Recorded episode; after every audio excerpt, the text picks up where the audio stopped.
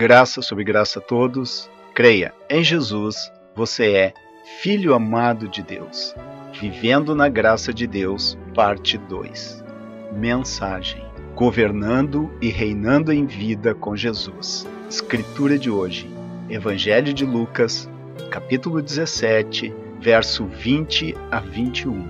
Um dia, os fariseus perguntaram a Jesus: Quando é que vai começar o reino de Deus? Jesus respondeu: O reino de Deus não vem acompanhado por sinais visíveis. Não se poderá dizer começou aqui neste lugar ou ali naquela parte do país, pois o reino de Deus está dentro de vocês. Amados, sempre estaremos reafirmando que a graça não é uma licença para viver desobedientemente. Viver em graça nos dá capacidade de obedecer a Deus e viver em santidade. No começo da igreja, certas pessoas transformavam a graça de nosso Deus em uma licença para libertinagem. Judas, capítulo 1, verso 4, porque certos homens se infiltraram entre vós, sem que fossem notados. Desde há muito tempo, eles estavam destinados para o juízo. São homens ímpios que mudam a graça de nosso Deus em libertinagem e negam o nosso único soberano e Senhor Jesus Cristo. A graça de Deus não é uma licença para o pecado e a imoralidade. Embora houvessem pessoas na época dos apóstolos que a trataram como tal, e há crentes hoje que também o fazem, a graça de Deus nos leva a uma doação sobrenatural a Deus que nos permite viver vidas de excelência é o que nos distingue daqueles que estão perdidos. É o que nos mantém em fé. A graça nos permite viver vidas consagradas com Jesus. Quatro coisas que acontecem ao vivermos na graça de Deus. Primeiro, nós governamos e reinamos em vida por causa do amor de Deus revelado em Sua graça. Ao vivermos na graça de Deus, como um estilo de vida, governamos e reinamos nesse mundo sobre os poderes demoníacos, governamos e reinamos na vida. Carta aos Romanos, capítulo 5, verso 17. Porque se a morte reinou pela transgressão de um só, então os que recebem a transbordante suficiência da graça e da dádiva da justiça reinarão muito mais em vida por meio de um só, Jesus Cristo. Que glória sabermos disso! Que coisa maravilhosa ouvimos através desta passagem bíblica. O que temos que ter claro em nossa mente é que quando a palavra fala sobre reinar na vida, não tem nada a ver com o nosso merecimento, nem com o nosso amor por Deus, mas tudo a ver com seu amor por nós, ao recebermos a abundância de sua graça. Quando as pessoas que creem em Jesus são ensinadas, discipuladas debaixo da lei, elas enfraquecem. Ao ouvirem o que a lei diz, ao ouvirem o que nos dizem que devemos fazer, Deuteronômio capítulo 6, verso 5. Amarás o Senhor teu Deus de todo o teu coração, com toda a tua alma e com todas as tuas forças. Quantos de nós tentamos fazer isso, mas nunca chegamos lá? As pessoas, ao serem ensinadas que devem amar a Deus dessa forma, elas tentam. Mas quem já amou a Deus exatamente como diz o mandamento? Amados, isto é um mandamento da lei e, como tal, é para ser obedecido e não para tentar obedecer. E não conseguindo, vem a frustração e a culpa. Mas isso não tem nada a ver com o Novo Testamento. Jesus disse que este é o primeiro e maior mandamento da lei. Mateus capítulo 22, verso 34 a 40. E este primeiro e grande mandamento está ligado ao segundo, que é amar o próximo. Não há como cumprir o primeiro sem cumprir o segundo. ou o segundo sem o primeiro. E toda a lei e os profetas são ligados a eles. Portanto, isto é a lei. Quem os obedece está apto a obedecer toda a lei e os profetas. Mas quem já o fez? Quem já os obedeceu a não ser o Filho do Homem, Jesus Cristo, nosso Senhor e Salvador? Mas na graça, no Novo Testamento, nós ouvimos o que deve ser a nossa realidade hoje. 1 João, capítulo 4, verso 19. A verdade é que nós o amamos porque ele nos amou primeiro. Que diferença em relação ao primeiro mandamento da lei. Amados, amar a Deus não é uma tentativa e esforço para amá-lo, mas em receber seu amor primeiro. À medida que recebemos seu amor, encontramos a capacidade de retribuir ao seu amor. É como se houvesse um pequeno interruptor de amor em nosso espírito, que primeiro tem que ser ligado por Deus para transmiti-lo, ou ligado para a recepção. A maioria dos cristãos está com a função de ligar esse interruptor com defeito, porque tentam transmitir sem ligar, sem serem ligados antes.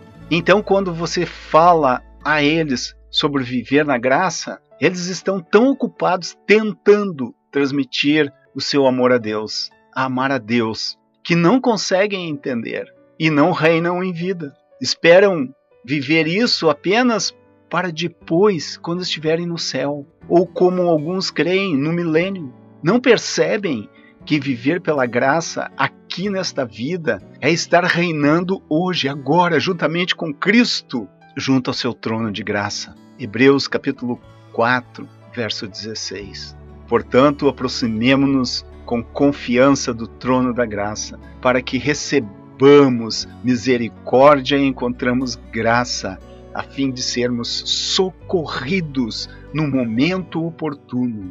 O chamado é para a sala do trono da graça, não para a sala do trono do alto merecimento, dizendo a Deus: Ó oh, Senhor, esta semana inteira eu não fiz nada de errado. E realmente isto é uma realidade na vida de muitos cristãos. E traz um sentimento de vitória e confiança de chegar a Deus em oração. Mas isto os leva à sala do trono do alto merecimento. Amados, Deus se opõe aos orgulhosos, mas dá graça aos humildes. Tiago 4, verso 6. Todavia, ele nos dá maior graça. Portanto, ele diz: Deus se opõe aos arrogantes, porém dá graça aos humildes. Quando chegamos com esse sentimento ao entendermos o verso que ouvimos agora, a nossa atitude é diferente. Nós declaramos: Senhor Jesus, minha ousadia em tudo que faço vem de confiar em tua graça. Quando oramos com ousadia porque tivemos uma semana de sucesso, estamos vivendo em terreno perigoso. Não percebemos, mas mudamos nossa confiança na obra de Cristo na cruz, para confiar em nossa ótima performance. Quando temos ousadia baseada em nosso desempenho, em seguida vai acontecer uma crise depressiva, porque nosso desempenho não é duradouro.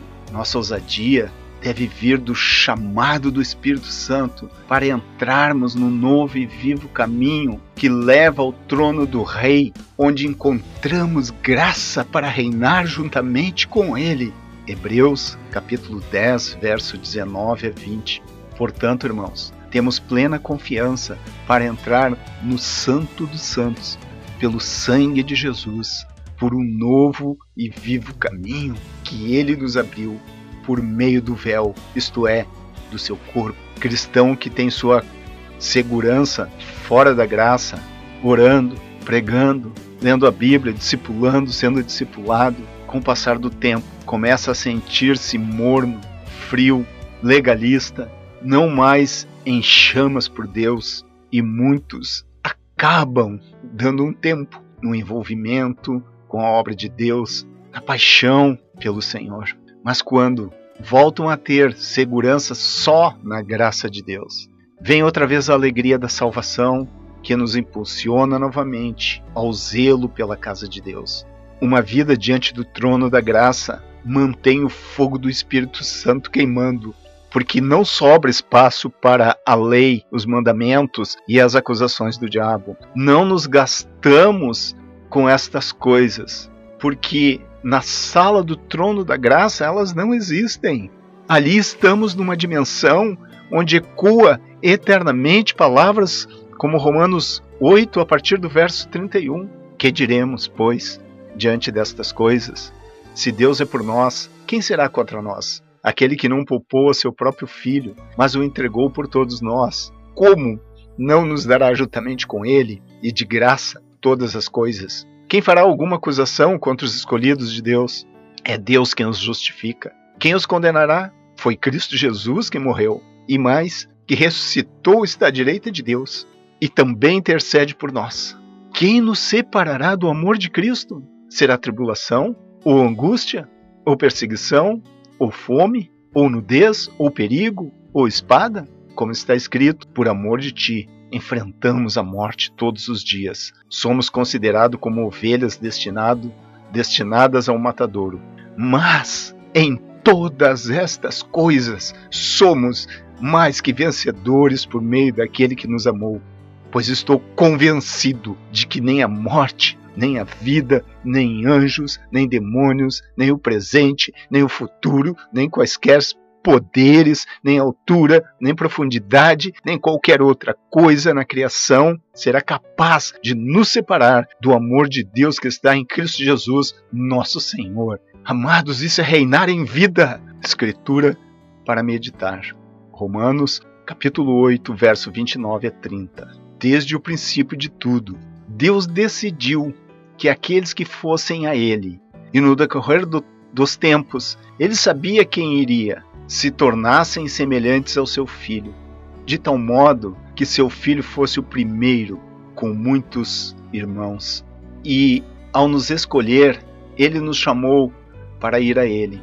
E quando fomos, ele declarou-nos sem culpa, encheu-nos com retidão de Cristo, deu-nos o direito de ficar com ele e nos prometeu sua glória. Oração de gratidão a Deus.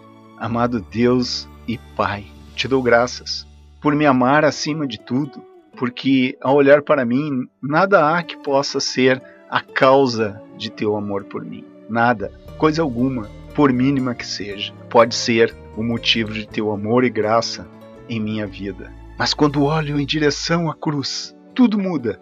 Vejo que teu amor vem pelo preço pago por Jesus em meu nome. Hoje reino em vida não por meus méritos, mas pelos méritos do meu Senhor e Salvador Jesus Cristo. Amado Pai, tudo te agradeço. Em nome de Jesus. Amém. Graça sempre sobre todos.